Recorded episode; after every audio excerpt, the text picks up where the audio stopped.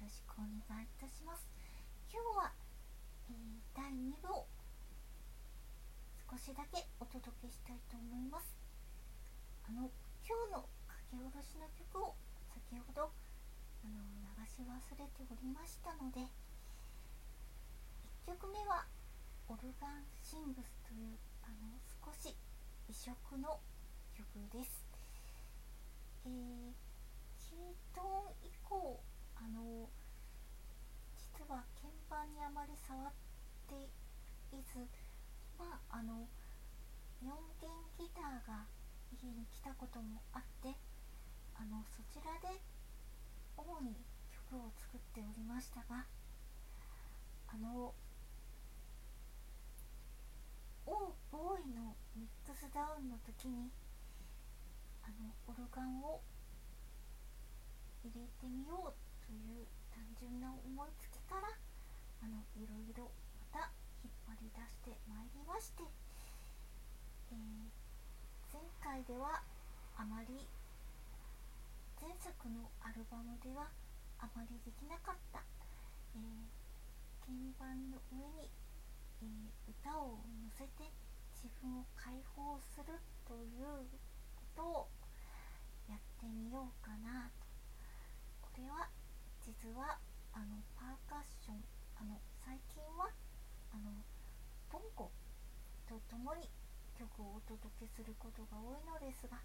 パーカッションの導入に触発されましてキーボードもちょっともっと自由に自分を解放してみようかなという今その流れのさなかにおります。実はこのお話はえー、すでにしたかどうかすみません。定かではないのですがあのパーカッションとキーボードはあのバンドの中でバンドの中の位置づけとしてとても近い位置にありまして、えー、ボーカルギターそしてベース、えー、パーカッションキーボードがあるんですけれども主にキーボードはやはりあの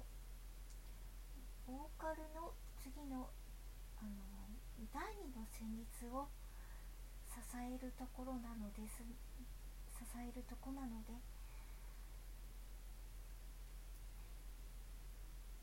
パーカッションがその何て言ったらいいんでしょうか？あの空間の響きの支えを非常に強く担っているのでパーカッションの響きを聞きながら主にパーカッションの音域を聞きながら実はキーボードはいろいろあの触発されてこう弾こうかなああ弾こうかなと割と思ってしまうところが思ってしまうところがのそういった意味で新しい何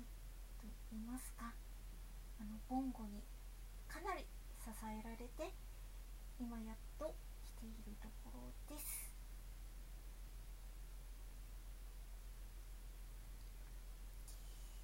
それでですね今日書き下ろしのハートコアは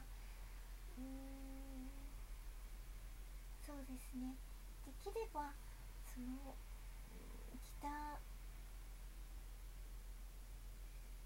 うーんうまく言えないですけれども。うーん。弾き語りでも成立するロックって何だろうなと思った時にちょっとこういうスタイルというかビートをキープしながらですね、うん、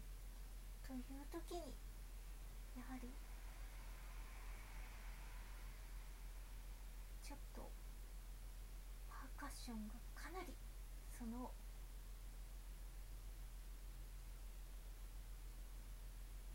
パーカッションと一緒だとそのテンションが持続できるというか。うーん。やはりちょっとこれはあの単一の楽器だけではなかなか成立しづらい。二存をあの響かせられるのではないかな。うん。なので私は今ちょっとこのスタイルが気に入っています。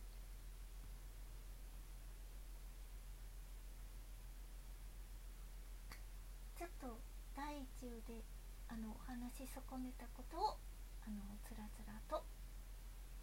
プラスアルファいたしました。